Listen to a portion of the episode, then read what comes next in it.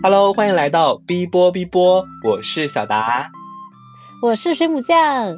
这一期我们要继续来聊一聊关于日本旅行的种种，在关系旅行中不同城市的感受，给我们的体验有何不同？那我们正式进入我们的主题吧。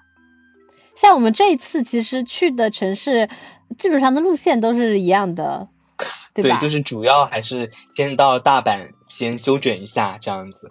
主要其实说到关西，大家去的那些城市也就那几个城市了。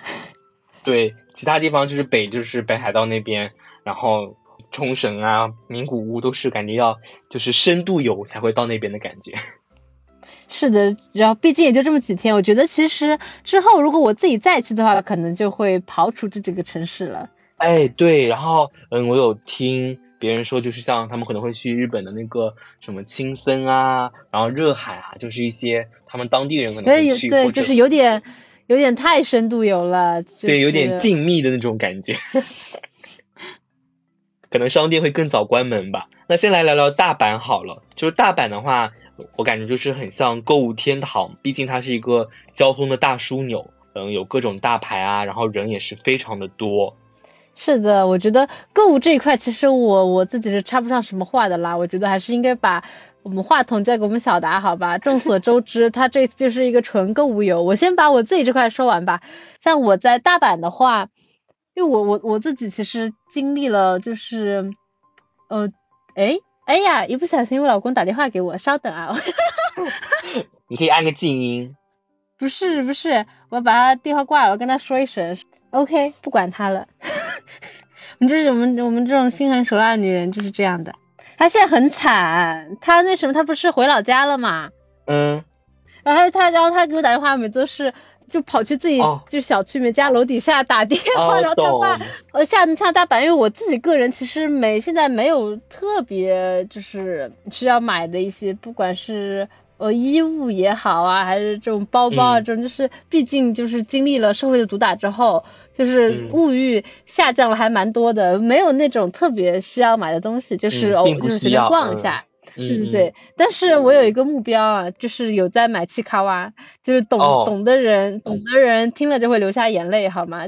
我有没有预想到应该是买不到了，因为我有刷到说，呃，因为就是黄牛啊这种抢的货还蛮大的，所以蛮难买的啊。但是确实是证明是真的难买啊，就是我每天去到不同的城市，我都有会去。呃，那边的小店，对，包括那边的那种 IP 集合的那种店，去看一下，真是没有啊，真是没有，感觉真的是寸草不生那种感觉。对，而且我还专门在在小达到日本之后，还专专门跟他说，还给他截图，我说 你看到要联系我，真的没有。我有看到过，但是第二天就没了，不知道谁散布的消息。真的很恐怖，真的很恐怖，很恐怖。然后确实没有买特别多的。像就是有去优衣库想买一些什么保暖内衣啊，这种就是上年纪了买一些这种实用的东西，已经跟我上一回去日本不一样，上回就是大买特买，就是看到什么都想买。对对对，很。现在就是冷静很多。然后这一回的话，我们在大阪，我是带我妈看了一些那个冲锋衣，因为她正在做那个红娘，要去户外跟人社交啊、销售啊，所以她就是。还是很需要这样一件功能性的衣服，然后我们就跑了几家那种户外用品店，然后确实还是挺好逛的，因为它不仅仅有户外运动的品牌，还有那种户外运动的集合店，很多国内没有的货，好像日本这边都会有，然后包括日本这边的那个设计好像都是独立的，但是一些热门的店会被全部抢空，就是那个什么始祖鸟。反正就是会寸哦，对，对我有刷到说，呃，始祖鸟还有 lululemon 是不是在日本还蛮便宜的？价格上就有优势，然后又有退税嘛。对，然后呃，像我自己还去，还有去购物是去那个在日本桥那边那一些 book off 这种这种比较偏二次元的二手店，也是有买一些。嗯，就是嗯那那种东西回来，那些东西那些东西啊 那些东西回来，就是你就会觉得哇，这 CP 怎么这么便宜？对，就是它都二手了，就比它正价可能真的会便宜很多。对，然后不只是而且如果如果是一些就是不是特别有名气的作者画的一些 冷 CP 的话，那真的很便宜哦。对呀，就是啊，就两两百块钱一本本子。一方面觉得怎么会便宜到此，然后另一方面觉得哇，好划算，两种心态。是的，然后然后顺便也也有去俊和屋捡一下垃圾，就是心里的那个死宅的那个魂还在啊，虽然现在也不当了啦。对我之前就是有在日淘上面，就是会买这些东西，聚合屋啊，Book Off，我当时就不知道这些是什么东西，我以为就是一个网上商城，然后发现线下也有门店，就很震撼，我感觉真的和网上购物差不多，就是要什么就有什么，可以随意的挑选，但是找起来还是蛮困难的，因为那货量确实很大。就当你自己去翻它那个垃圾堆的时候，感觉就不一样了。对，也有一种那种挖宝的感觉，就是我虽然没有买很多，但是会偶尔去翻看，觉得哇，就是找到一个东西的话，我这一天就值了，就爽了这样子。然后我有帮我朋友代购一个宝可梦的毛绒，他说在国内可能就是要两百多，然后买来可能才二三十块吧，还是那种有吊牌的稀有款式，就感觉超爽那种感觉。是的，像我自己就是。呃，找到的一本设定集，我我在聚合屋捞到一本设定集，呃，划下来也就才小几十块钱吧。然后我在闲鱼上看，就发现现在市价还蛮高的，小偷乐一下，有爽到有爽到，就是这种翻垃圾的感觉真的很爽。他们又说大阪就很像日本的那种东北感觉，因为它确实那边的人比较热情。是的，是的。然后像京都的话，就有点像他们的北京。那种感觉，那边的人感觉会高冷。我确实觉得服务人员到了京都就感觉更加的冷静，然后高冷一点吧。其实我个人觉得京都会更像上海人一点，也是有那种感觉，冷冷的。对，就是，就是就是大家如果会经常去浏览一些关于日本的一些笑话、一些梗的话，就会了解到，就京都人，啊，确实就是这种感觉啦，就是懂得懂自懂，好吧，就是就是 内部梗。对对对对，然后京都那个商业街，我觉得确实蛮美的，因为它是有那种灯笼一样那种灯饰挂着，就三条四条那边地方，一路上都是沿街那种像灯笼的火光一样，然后感觉逛起街来很美，特别是在那种日落黄昏交接的时候，嗯，就是又有天空中的美景，然后又有地面的灯光，给我一种很宁静的，然后又很繁华，就是。外面看上去古色古香，其实是 LV 在那里 这样子。就是我上一回跟小达去玩的时候，嗯嗯，我对京都的印象只剩下就是哇，就是这些店都很早就关门了，好像也不知道去哪里玩。然后这回去也是去三条四条那边逛一下，然后包括我这一回就是随着阅阅历的成长之后，呃，带我妈去那我们说到另外一个城市去奈良逛一下。其实我个人。就是我个人从我纯个人的角度来说，我会喜欢奈良更胜于京都。我觉得如果就是如果有就是我觉得大家可以就是如果想去京都，其实奈良也是一个不错的选择。因为我我我自己我是去奈良之前有刷到一些呃历史背景，我我不确定是不是真的，我只是刷到而已啊。就是说以就是。说最早的那个首都其实是奈良，后面才迁到后面是迁到京都去的。然后奈良给我的感觉就是，一说到奈良，大家都会想到有那个鹿嘛，就是对那些小动物，就是很活泼的那种，会会咬你屁股、踢你的那种鹿。那我，然后我个人去奈良也是觉得说，一个是奈良人的那个给给你的那个氛围、那个态度会好一点。就是所有人都是比较和气、比较温柔的这么一个一个地方。然后像我这回去了奈良的那个东大寺，因为我之前是在网上吧刷到过一句话，就说京都给他感觉更像是一个很就是很精致的一个盆栽。我自己其实还蛮认同这句话的。我我个人角度啊，个人角度就是爱爱爱京都，不要攻击我好吧？我真是纯个人角度，算了，骂我就骂我吧。引战一下，引战一下。哎呀，这真的是纯个人角度，就是我自己会觉得说京都不够大气。嗯嗯，就就是能懂我的意思吗？就是理解它像奈良的话，就是美，它就是美，就是它就是对，它就是很精致的一个个很精致的小东西摆在那里，很精致，但是感觉小小的。但是我个人去奈良之后，我觉得就是很空旷，就它就是大片的草地，它也有神社，它也有佛教建筑，就是很大的寺庙。哦，包括东大寺，确实我觉得是可以去看一下的。它也是好像是吉尼斯世界纪录最大的木质结构建筑吧？它那个门有一百一千年的历史了，八九百年了。就虽然它后期。呃，维维修的时候中间也是灌钢筋混凝土啊，但是你就就是看上去还是很壮观的。我觉得就是跟京都的给我的感觉不太一样吧，而且可能是因为京都的游客确实太多了。嗯，但奈良的话，它也算是一个旅游胜地吧，就是各国人都有。但京都的话，感觉那个人流量会比较大，奈良的话更加的悠闲一点，可能。你就看到那种山啊，那种大片的草地，会给你的感觉会不一样一点。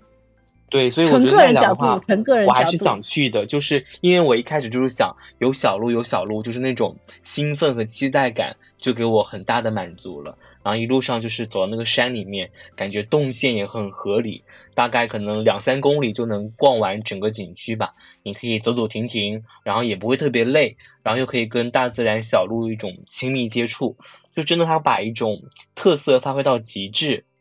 然后如果你想去它的市中心。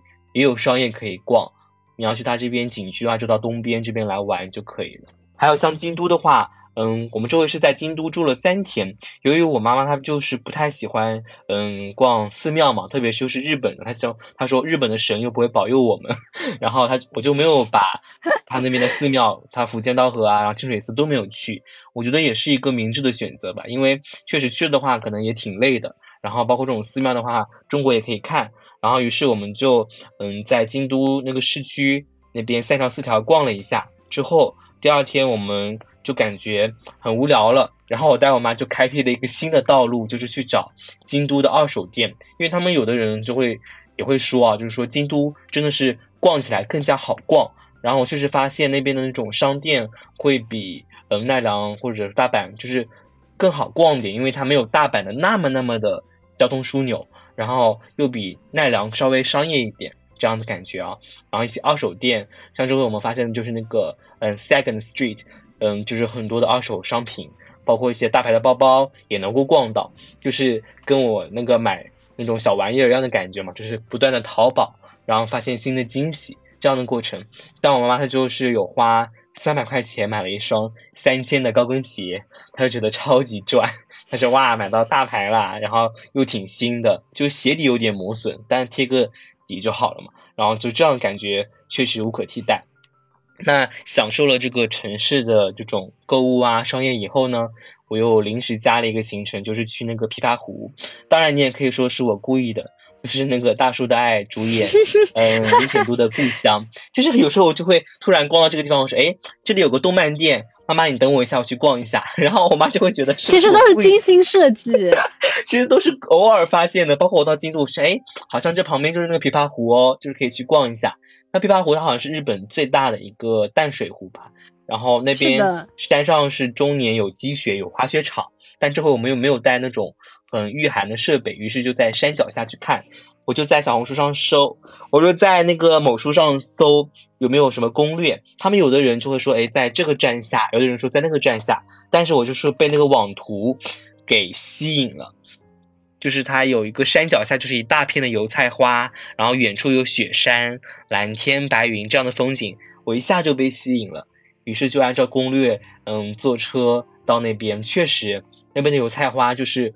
现在才二月初吧，早春的油菜花就已经开了，它是那种不同的品种，确实金灿灿黄色的，然后远处就是那种蓝蓝的、白白的雪山倒映在一起，很出片，我只能说，然后真的会有那种自然宁静的感觉。到了湖边，还有那种湖水拍岸的那种，嗯，算是那种水声吧，浪声的感觉，很宁静。包括也有他们当地的人也会到这边来旅游打卡。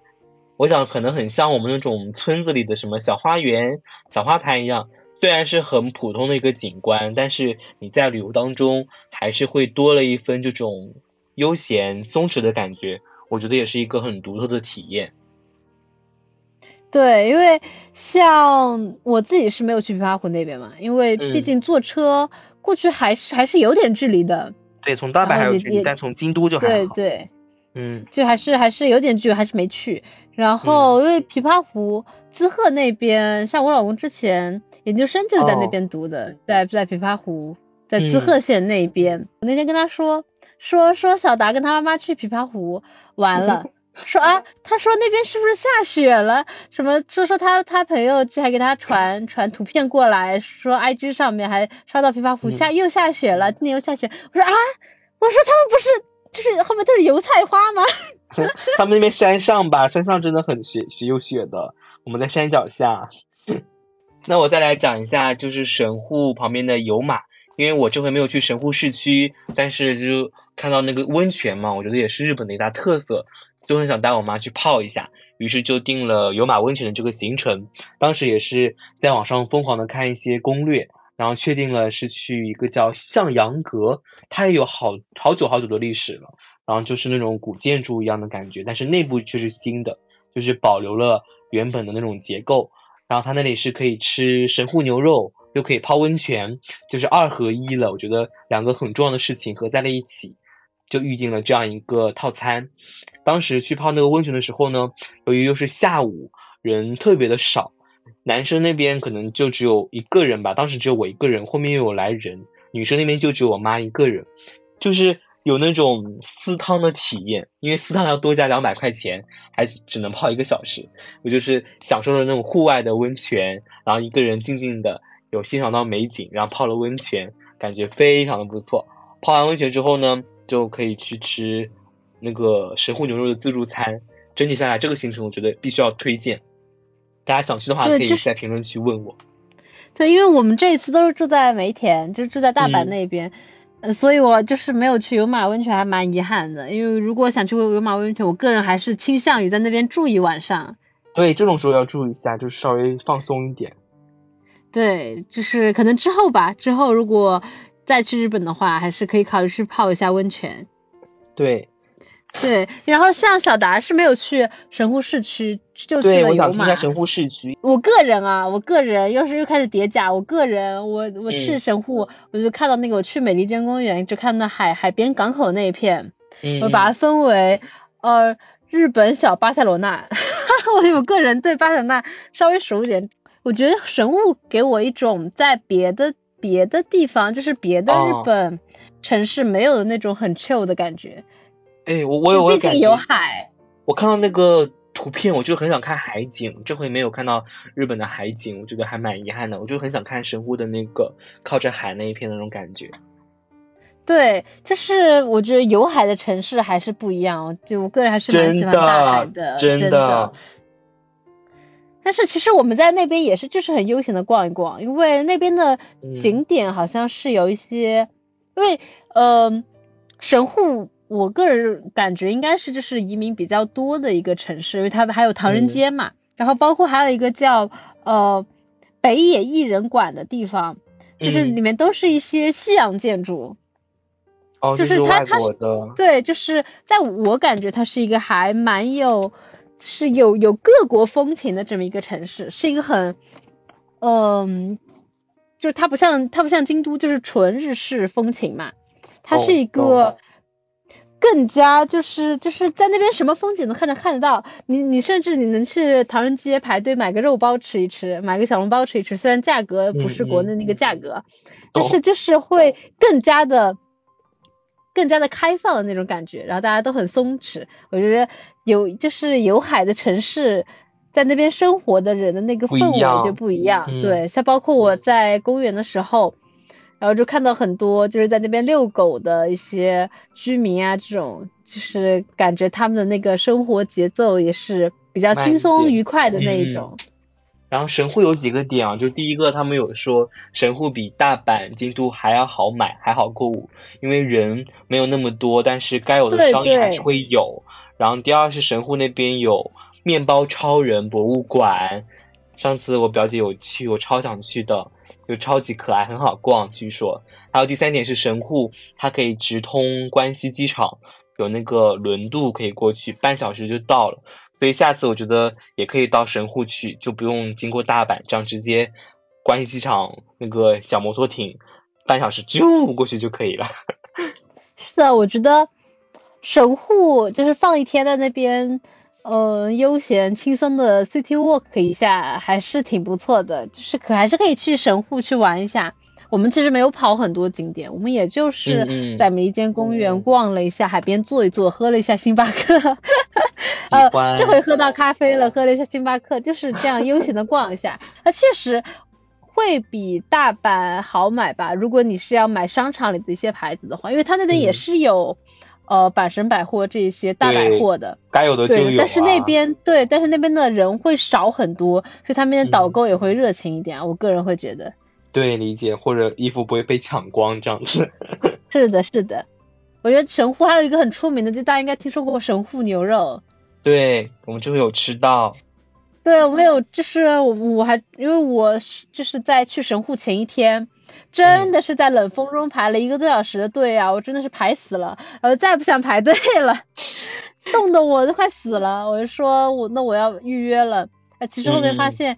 呃，就好像那家店不预约好像也没有什么关系，但是确实我后面看了一下价格，算是吃到性价比比较高的神户牛肉，它的肉质什么的，对它很贵耶，它两百克可能就要好几百这样子，有的。对，然后那时候去吃烤肉，我觉得有一点是，就是像国内的烤肉，就基本上现在都是店家会帮你烤嘛，就服务员会帮你烤，但日本基本还是倾向于你自己烤，就是。然后我跟我妈两个不会烤肉人在那边瞎烤，就是就是就真的很很犟，你知道吗？就是因为一般来说都是一整块的肉，他会上那种很大一块的肉，一整块的肉，然后让你放在那个铁盘上面烤，烤的一般都是烤完之后你拿个剪刀给它给它剪开。我妈说太麻烦了，这样烤起来 就是太厚了，你都不知道熟没熟。然后我妈又吃不来那种很比比较生的肉，我觉得日本人还蛮喜欢吃就是比较生的肉。然后我妈就在，对我妈就在烤之前就给它全剪了，就剪成小块。那不是很累吗？那就是剪完再烤，然后剪剪剪剪剪，因为那个那个烤肉店有一个呃在那边打工那个中国留学生那个姐姐就路过我们就说哎就说不对不对，她说应该要烤完再剪的，我们就好好好，那人一走她就继续剪。哈哈哈，就 不听我说，你剪完都是一小块小块，别的服务员路过都不知道自己上的是什么，说我们店没有这盘菜吧？而且会缩起来嘛，更难弄了，不是？反正，然后我个人是第一次尝试神户牛肉嘛，因为我自己虽然蛮爱吃肉的，但是我我自己其实吃不太出来就是肉的好坏之类的，我没有那么就是我的口腔没有那么灵敏，我的味觉，就是我就觉得肉就 OK 了。然后包括自己其实吃合成肉，每天在在那傻呵呵吃合成肉也蛮开心的。然后我是没有爱上这个牛肉，我没有说很爱牛肉，嗯，就是我吃第一口那个神户牛肉，就那种那种 A 五特级神户牛肉，就是应该就应该就是算呃比较好的那批肉了。对我第一口就觉得嗯。好油，因为它就是那个油脂，雪花牛肉要分布进去。就是你看它的纹理就很漂亮，就是它的油脂含量是很高的，因为它就是很嫩、很油，没了吃五超出五口就会腻。对我不是说那个烤肉自助吗？我妈就吃了一盘，我一个人努力吃的就大概有三四盘吧，四五盘这样子，也是挺腻的。然后我妈说她现在肠胃已经不行了，就吃了一盘。确实是偏油，真的就是确实是还蛮腻的。像我这种就是没吃过什么好肉的人，就是然后我们点的那桌，我跟我妈头一回吃烤肉吃的这么痛苦，就我们俩真的是就是在那边切完之后在那算说，比如说还剩四块，我说你两块，我两块，对，你你吃两块，我吃两块，不许耍赖，好吧，不许耍赖。品质太高级，品质太高级。对，就是有一点无福消受了，就是山猪吃不了细糠了。理解，就是这样感觉。我觉得就是给大家一个小建议吧，就如果大家就是也是跟我们一样，就是没有吃过那么好的肉，然后想去尝试一下，我觉得先少点一点，先尝一尝。如果你觉得这是可以接受的味道的话，你可以再再往下点，就不要浪费嘛。没错，那再来讲一个我去那个居酒屋吃饭的一个小趣事吧。就是，嗯，因为前两天不是都在吃那个日本快餐吗？然后我姐就说要带我妈去吃一下日本的深夜食堂，我就说好。可是我没有意识到，就是它既然是这种居酒屋的话，就是意味着它是比较私人化的。晚上的时候我们就路过了一家店，我就走进去，好，妈妈带你去尝一下日本的深夜食堂。我就看那个菜单上面，它先是有小黑板，我就点，哎，这个鸡肉套餐、猪肉套餐。他说对不起，这个是中午才有的，晚上的话我们是用这个套餐的哦。然后拿出了另外一副菜单，但那个菜单上面就是很多都是那种下酒菜。就是什么前菜啊，然后炸物啊，毛豆啊什么，对，就这种都是下酒菜。我说天呐，完蛋了，这回真的点不出什么熟的东西给我妈吃。然后就看那个单子上用那个翻译软件翻出来，就是一些什么飞越航海啊，然后什么一片天空啊这种 乱七八糟的名字，因为它那个字体也不是标准的字体，有点像手写体的那种菜单，真的识别不出来。然后后面就点了两盘炸虾、炸鸡，然后一些沙拉。简单吃了一下，就还算好吧。然后我问那个老板可以说英语吗？他说一点点这样子。然后还有一次也是去了吃这种小餐馆，是在一家早饭店，他是当地人也会去的。这家就比较便宜了，就是那个环境卫生，我觉得应该是通不过卫生检查的，就是比较脏乱的那种。后厨的话就是黑黢黢的，但是幸好东西还比较好吃，他是卖那种。也是一份套餐定制的那种感觉，有猪肉汤套餐啊，然后鸡肉套餐啊，嗯，价格大概应该二三十块钱就能吃到一份很丰盛的，所以很多当地人也会去吃。所以我感觉这回就是既有享受到了这种连锁快餐的便利，然后也尝试了一点点那种当地人的食物吧。下次如果还要去的话，可能会去点一次高级的餐厅，像你这样预定的去试一试，看看不同的感觉。好，哈，好了，那我们今天讲完了。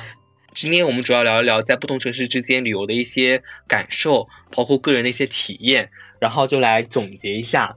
我借着我妈的总结，因为我有采访到她，我说这几天玩的还开心吗？有没有什么感受？因为毕竟日本，我觉得对于大人来说还是比较敏感的。毕竟像我妈那辈人，他们会觉得没什么好玩的，或者有一点点仇日的情绪在里面啊。然后我就说有什么感受吗？他说第一个感受就是，嗯，比较的紧凑，就是那个地方不是很大，比如说厕所可能就三四平米，但是也要设计出一个浴缸来，而且空间比较的合理，这是他的一个感受，就是物品摆放的很合理。然后第二他说的是比较的干净，就像我们刚刚提到的酒店啊都很干净，包括他们一些地方都是会，比如说榻榻米就要换拖鞋啊。就是一些小细节吧，比如洗手间都会给人一种很干净的感觉。然后第三是东西都很实用，就是可能我们会发现，就生活中的一些小设计，有些可能真的是日本那边先设计好，然后再被大家广为通用的。比如说我们会在那个百元店里面看到一些那种饭勺啊、什么纸啊、擦油的东西啊，它可能都是日本先设计出来。然后在大家广而传播的，我们这块买了一个那个粘衣服那个东西，你知道吧？滚筒粘衣服的，那滚筒粘粘的，除毛的那种。对对对，除毛的。我们不是平常是那个 T 字形的吗？它有一个滚筒型，就是一个圆柱，你可以拉开来，滚完再缩起来。我妈说哇，这个设计很有意思，她就买了一根回去玩了玩。就它有这些不同的发现，就是感觉上，嗯，都是很紧凑、精致、小巧这样的感受。对的，然后像我之前是呃，我第一次去日本旅行也是跟我妈妈一起去的，在小的时候跟团去的，嗯，就是我妈妈对日本这个情节还好，她就觉得出去玩嘛，没有什么特别的感觉。但是因为其实呃小的时候去过一次了，嗯，就她自己会比较倾向于说下一回我们再出去玩的时候去一些她没有去过的地方，对，换一下。但是总体来说。呃，这次旅行还是比较顺利的啦，就是和和妈妈出去玩，还是还是一个可行的方案。对，我也赞成，因为像我妈，她就会嗯无条件的听从，她就说我跟着你，你去哪儿都行了。然后我问她，你可以去网上搜一下，她说她也懒得搜，她说你去哪儿都行，我就跟着你走就行了，这样的感觉。对对对，就是妈妈也会说说没事，反正我跟着你。然后我就说，那你搜一下，说没事，我反正跟着你，就是你就是偶尔就心里会有点窝火，说这这全跟着我，啥不干。哎，想想也是，哎，没事，散了。呃，能忍则忍吧，能忍则忍是是能忍则忍吧。对，然后像我妈妈也是通过这一次旅游，因为我一直拉着她去各地去去买奇卡哇，她现在都已经认认出，就是 呃认得下来这几个都是什么。然后我没买到，我妈还说说，哎呀，今天要不要再去那个店里看一下？你你再网上搜一搜，还有没有哪个店里有卖这个兔子，有卖什么？还是也会很关照很对。他最后的时候他说，我这回来玩的话，我没有打扰到你什么吧？他就说。你想去的都去了吧？因为我有时候我去动漫店里，我妈她就不逛，她就在门口等我嘛。她说我也等了你好几次啦。我买衣服的时候你要等我一下。她就说我应该没有就是做的不好的地方吧？她也会反省自己，哎，这一点让我还蛮惊讶的。就她有在是，就是妈妈，就大家都有在成长了。就是对，其实其实其实跟妈出去玩，就是你中途肯定会觉得啊，就是下回还是跟朋友出去玩吧。但你整一整趟玩下来，就觉得其实跟妈妈出去玩也是一个不错的选择了。对，而且最近不是近两年吧，大家都会旅游去说，就是出去玩的时候就玩就好，不要说贵。就是我可能小时候妈妈就会很在意这些钱的事情啊什么的，然后这一次我就会我就会把我们的一些嗯食物啊说的比较便宜嘛，比如说飞机我就没有说一千七，我说一千五，然后酒店可能五六百，我就说三四百这样子。但是那种吃的，嗯。还是还是算得出来的，比如说三四十一顿，五六十一顿也还好。然后后面我妈妈她就是去超市了，然后她说，哎，在日本这么几天，说来日本就是要吃他们最特色的食物啊，不要吃那些中国有的什么外国的了。她说，然后她就去逛那日本的水果，她说，哎，这个水果好。吉野家。那也有吃别的啦。然后他说那种水果，其实我还是不太舍得去买的，因为苹果可能要十几块钱一个。我妈就说买，他就要吃，都说好吃，我明天再去买。就是他，我觉得现在长大了，或者说他已经感觉思想变化了啊，就是他也会去买一些自己喜欢的，然后一些舍得的。他说旅游出来玩嘛，就要吃，吃得好就行了，其他的话无所谓，也不用买什么礼物。他说自己买买用用的，吃吃吃好一点的。就行了。我觉得这个思想观念呢，也是有在进步的，不再像以前，嗯，那么省或者那么每一步都要算计。因为我妈最近也确实也是她自己的心态有点变化，就更像为自己而活的那种感觉。嗯，确实就是大家都有在成长，挺好的。对，他说过几年可能就走不动啦，不如就这几年多玩玩几个地方也挺好的。他这样说，我很震惊哎，我觉得。就是就是趁着趁着妈妈还有精力的时候，多陪妈妈跑跑二手店啦。对啊，他很很着魔。他我说中午到了要去吃饭，他说在这爱上哎，我忘记了时间，但是我不用管，肚子也不饿了，忘记了时间就继续逛这样子。好，那这一次旅行也算是我们长大以后第一次比较正式的。嗯，带妈妈一起的出国旅行，我觉得整体还是非常的顺利，有很多值得我们回味的瞬间。如果你也有带妈妈去旅行，或者有自己想去的地方，或者对我们的旅行有感兴趣的地方，可以在评论区分享或者提问，我们都会回复的。好，那今天节目就到这里啦，我是小达，我是水母酱，这里是 B 波 B 波，我们下期再见啦，拜拜，拜拜。